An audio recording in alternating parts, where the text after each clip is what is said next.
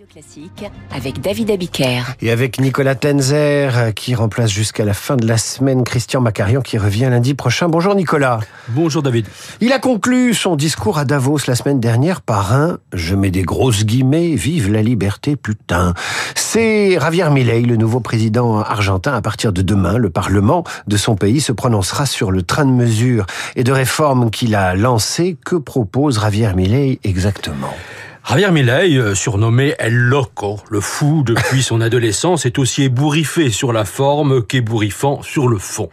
Il avait fait campagne arborant une tronçonneuse, symbole de son programme qui vise à nationaliser 40 entreprises, à réduire drastiquement le nombre de fonctionnaires, à supprimer la plupart des aides sociales et même à passer du peso au dollar.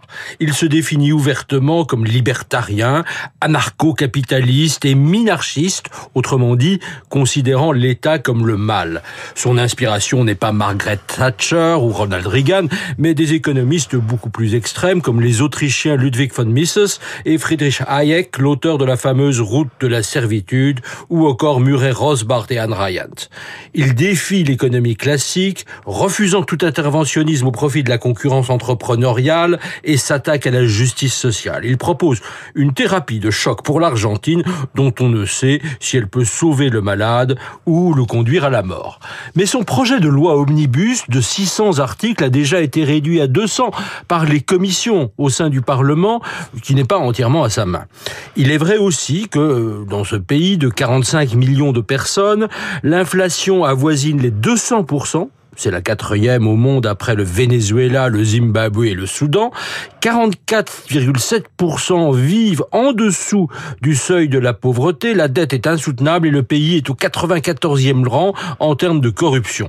Euh, son élection est due à cette faillite. Alors une question, Milley est-il d'extrême droite? Certaines de ses références le sont. Il apprécie Trump, l'ancien président brésilien Bolsonaro et Orban. Il veut aussi effacer de la mémoire et de la conscience nationale les pages sanglantes de la dictature argentine. Il est pour la libéralisation de la vente des armes à feu et des organes.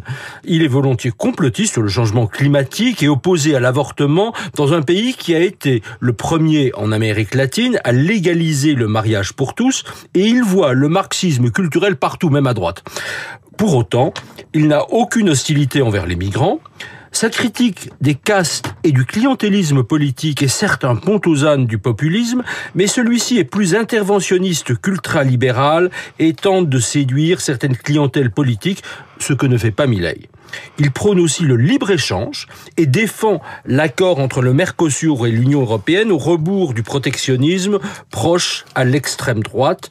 Il correspond plutôt à la catégorie du post-populisme que définit Thibaut Musergue dans un livre qui sort mercredi aux éditions de l'Observatoire. Il est enfin, ce qui l'en distingue, très hostile à Moscou. Alors, quelle est précisément sa vision de la politique étrangère? L'une de ses premières décisions fut de ne pas rejoindre le groupe d'États dictatoriaux et très complaisants envers la Russie, les BRICS, auxquels son prédécesseur Alberto Fernandez avait annoncé l'adhésion pour 2024. Il a aussi reçu chaleureusement Volodymyr Zelensky lors de sa cérémonie d'investiture, euh, mais le soutien à l'Ukraine est aussi celui du président de gauche chilien Gabriel Boric qui s'oppose à Lula. Il soutient inconditionnellement Israël. L'un des éléments surprenants de Milei est son philosémitisme. Proche du grand rabbin de la communauté maroco-argentine Shimon Axel Vanish, il a annoncé vouloir se convertir au judaïsme et passer le reste de sa vie, après ce qu'il appelle sa mission, à étudier la Torah. Mais son instrumentalisation du judaïsme et son appel exalté aux forces du ciel, ainsi que sa remise en cause de la justice sociale, ont suscité la colère d'une large partie de la communauté juive d'Argentine, la plus importante d'Amérique latine avec 250 000 personnes. Pour les mêmes raisons, il est critiqué par le pape argentin François. En politique aussi, la modération est plus vertueuse que le messianisme. Merci Nicolas. À demain, Javier Milei, incarnation de ce qu'on appelle désormais le post-populisme, inspiré par Donald Trump. Nous en parlerons à 8h15 avec la journaliste franco-américaine Anne Toulouse. Elle publie L'art de Trumper. À suivre, le journal imprévisible célèbre les 70 ans de la nouvelle scène de l'Olympia Radio Classique 7h45.